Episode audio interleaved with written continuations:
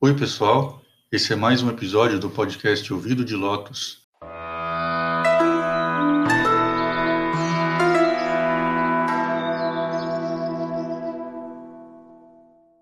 E esse é o nosso encontro semanal para conversar sobre budismo e espiritualidade.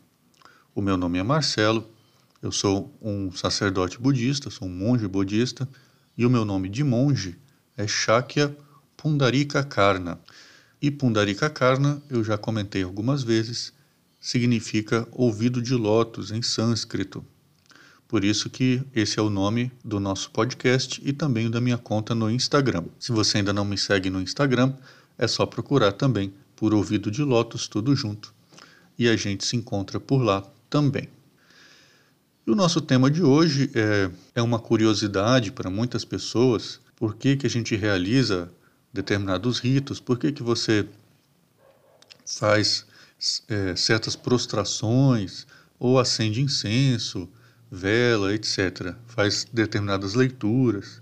E tem ali no altar aqueles objetos né, do, sobre os quais eu já falei um pouco, inclusive no, no Instagram, já comentei alguma coisinha sobre esses objetos que estão no altar, onde a gente vê ali vários símbolos, várias imagens, e fica essa questão né, sobre o que, que esses, esses ritos fazem, se eles têm algum poder, se eles te dão alguma. se eles te oferecem alguma vantagem, se você vai conseguir alguma coisa com aquilo ali. Então a gente vai conversar um pouquinho sobre isso hoje. A gente vai fazer uma reflexão sobre essa questão.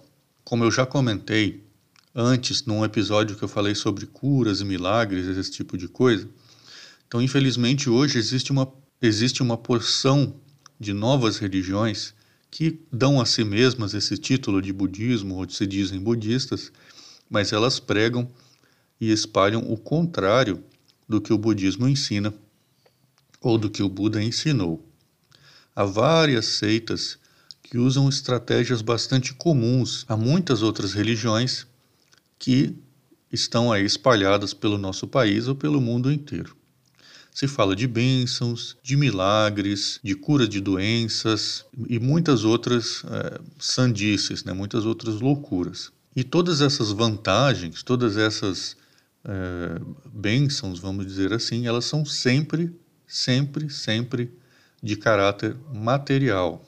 elas são sempre relacionadas com coisas que supostamente atingiriam ou trariam alguma vantagem dentro desse âmbito da matéria. Então, por isso que entra essa coisa do, da cura de uma doença, ou seja, questão material, conseguir emprego, questão material, ter dinheiro, conseguir realizar alguma coisa, pagar conta, etc. Problemas que todos nós temos, mas problemas e questões materiais. E além dessas, desse, perfil, nós temos do outro, um outro lado da mesma moeda, né? ou seja, é a mesma coisa, só que num, num, outro, num outro extremo, né? num outro ponto, de certos budistas, aqui entre aspas, né? que proclamam uma indulgência moral completa, uma frouxidão de caráter, uma vida desconectada de todo e qualquer princípio superior e totalmente voltada para a própria satisfação. Ou seja, se você faz algo que te deixa feliz, entre aspas, né? ah, então isso é certo. Novamente, o que, que a gente tem?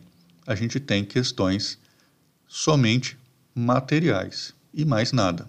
Né? Então, você vê que a gente tem, apesar de parecer que está falando de coisas diferentes, né, a gente está falando do, de dois lados da mesma moeda. De um lado, nós temos um curandeirismo é, mais é, descarado, né? e do outro, um absoluto e completo nada, voltado apenas para a própria satisfação, onde não existe nenhuma questão relacionada com os próprios ensinamentos do Buda sobre os efeitos das causas, né, os efeitos dos karmas.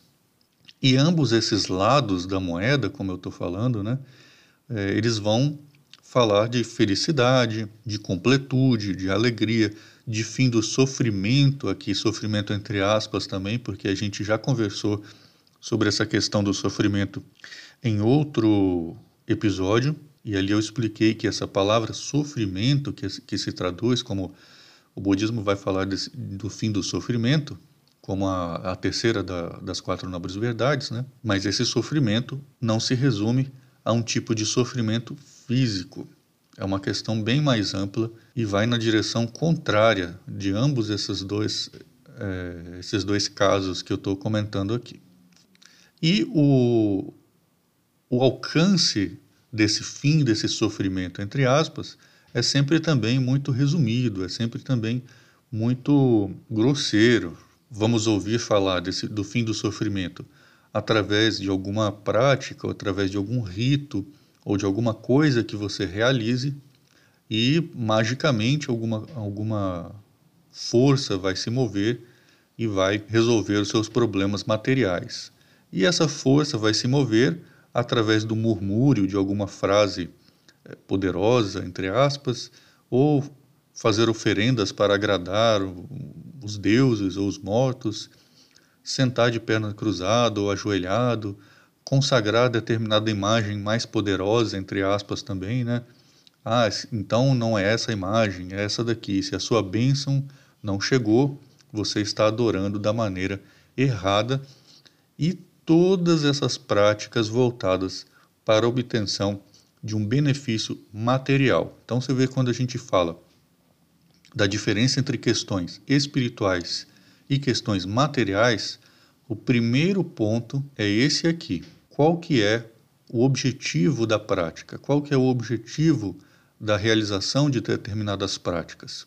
E assim quando eu uso a palavra espiritual, eu também não estou me referindo a fantasminhas, a pessoas invisíveis numa bolha dimensional que estão lá ouvindo as suas seus pedidos. Né? Também não é isso. Então, a gente precisa diferenciar essas coisas.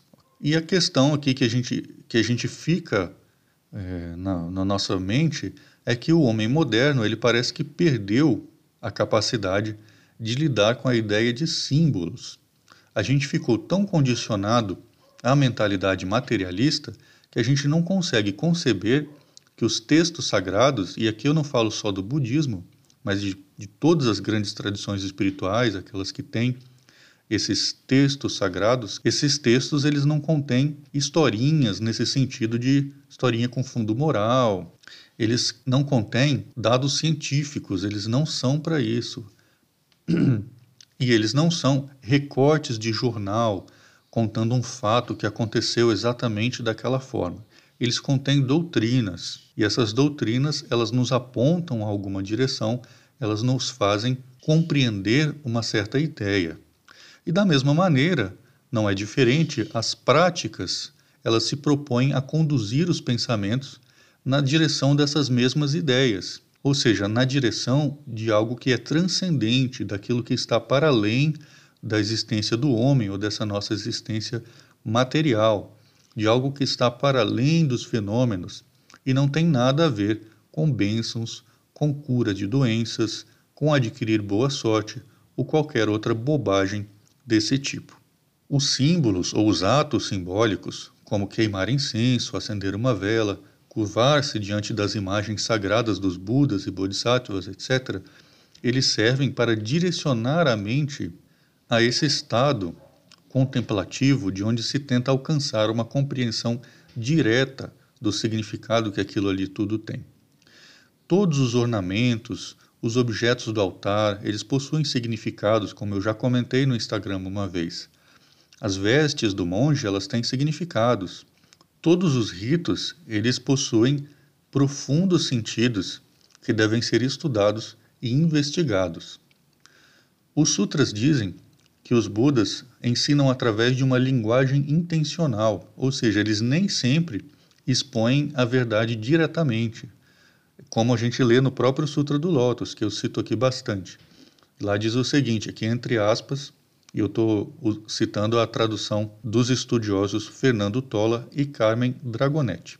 Então, entre aspas, aqui diz, a gente lê o seguinte: O que foi por eles dito, ou seja, pelos Budas, com muitas palavras de sentido intencional, é difícil de ser compreendido por aqueles que não foram instruídos. E assim a gente vê que a repetição mecânica de ritos bate sino tantas vezes, fala não sei o quê, quando não se compreende o significado ou quando não vem acompanhados de uma conduta budista, ou seja, da vida como budista, da prática dos preceitos, da compreensão das quatro nobres verdades, da prática do nobre caminho óctuplo, isso tudo acaba se transformando num teatrinho.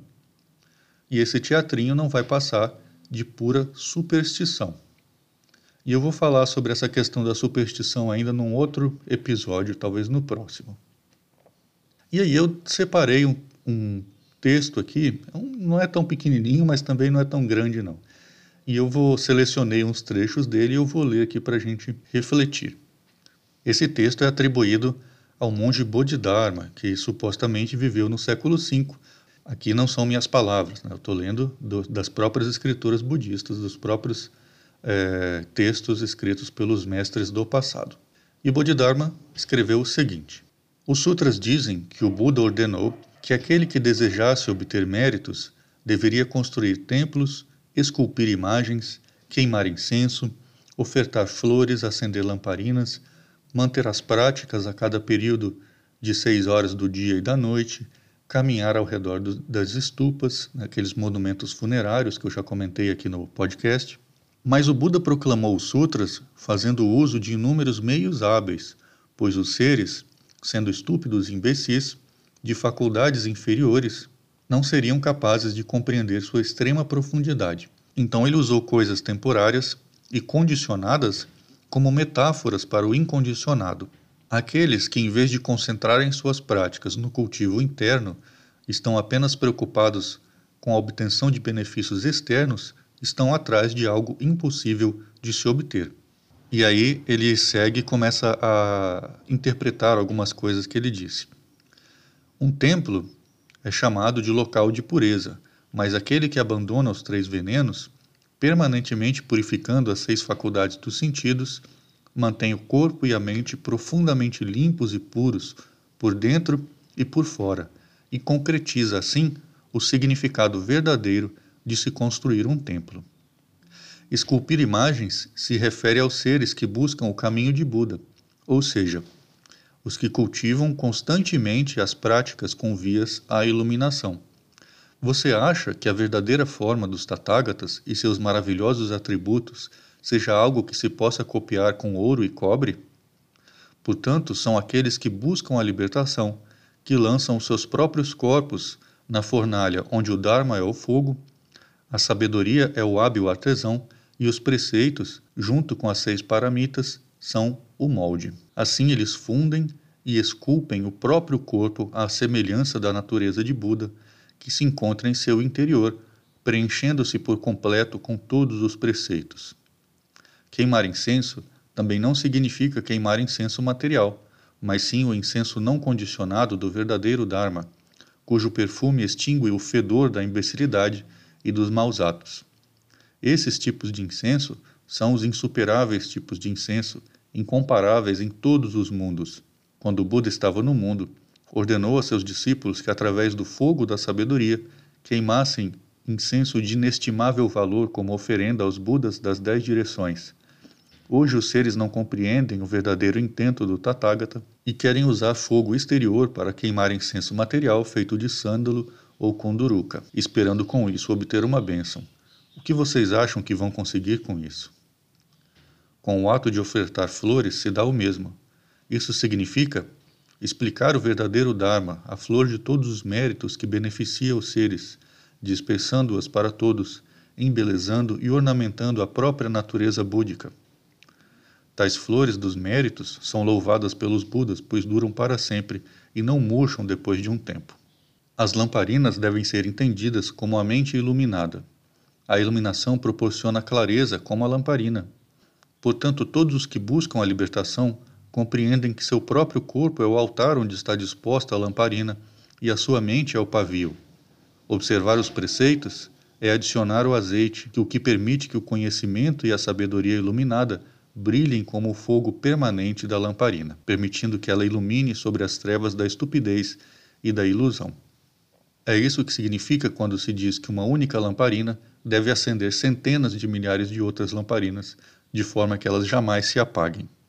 Manter as práticas a cada período de seis horas do dia significa que os seis órgãos dos sentidos devem ser incessantemente mantidos no caminho de Buda. A prática, tendo como objetivo a iluminação, ela deve ser constante, mantendo os seis sentidos domados e subjugados sem nunca vacilar. É isso que significa manter as práticas a cada período de seis horas do dia.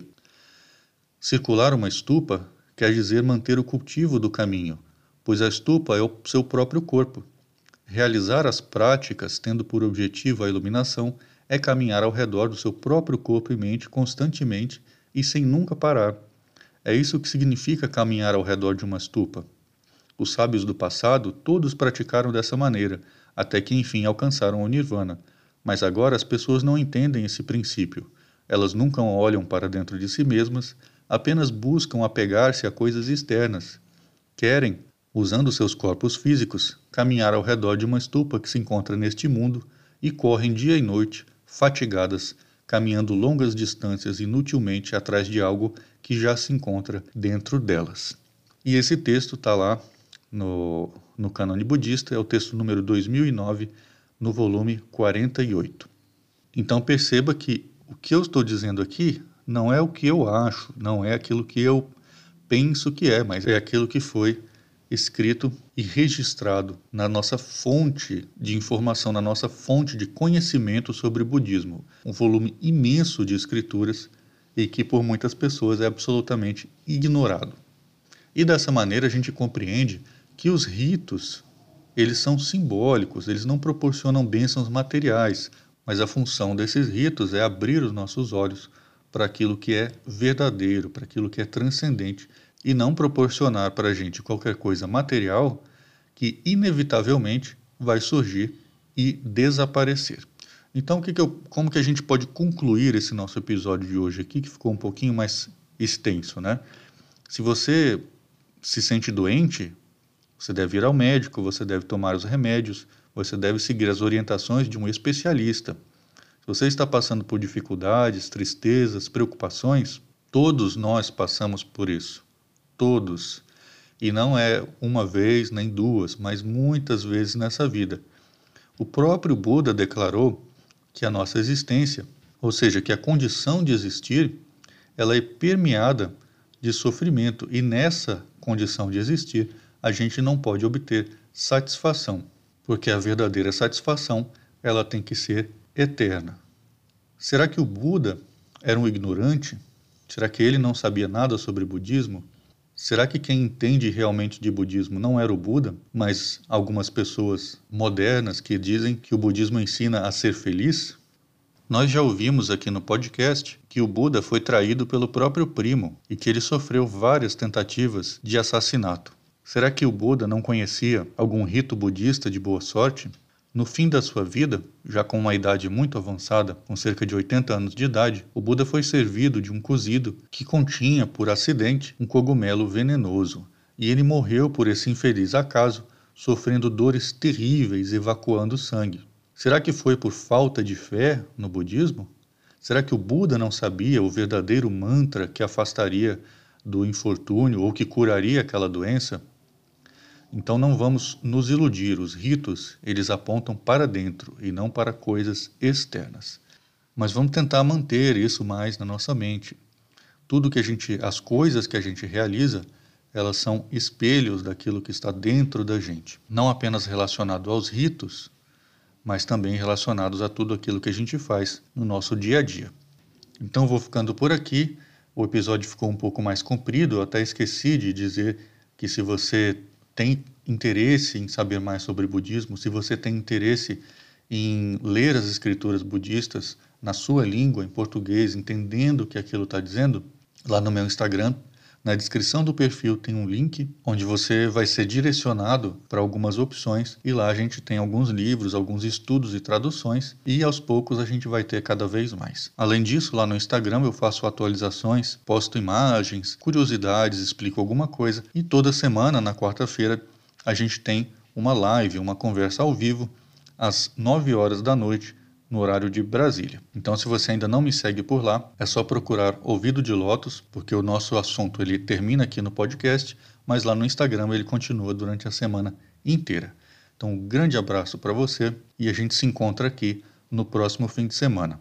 Tchau!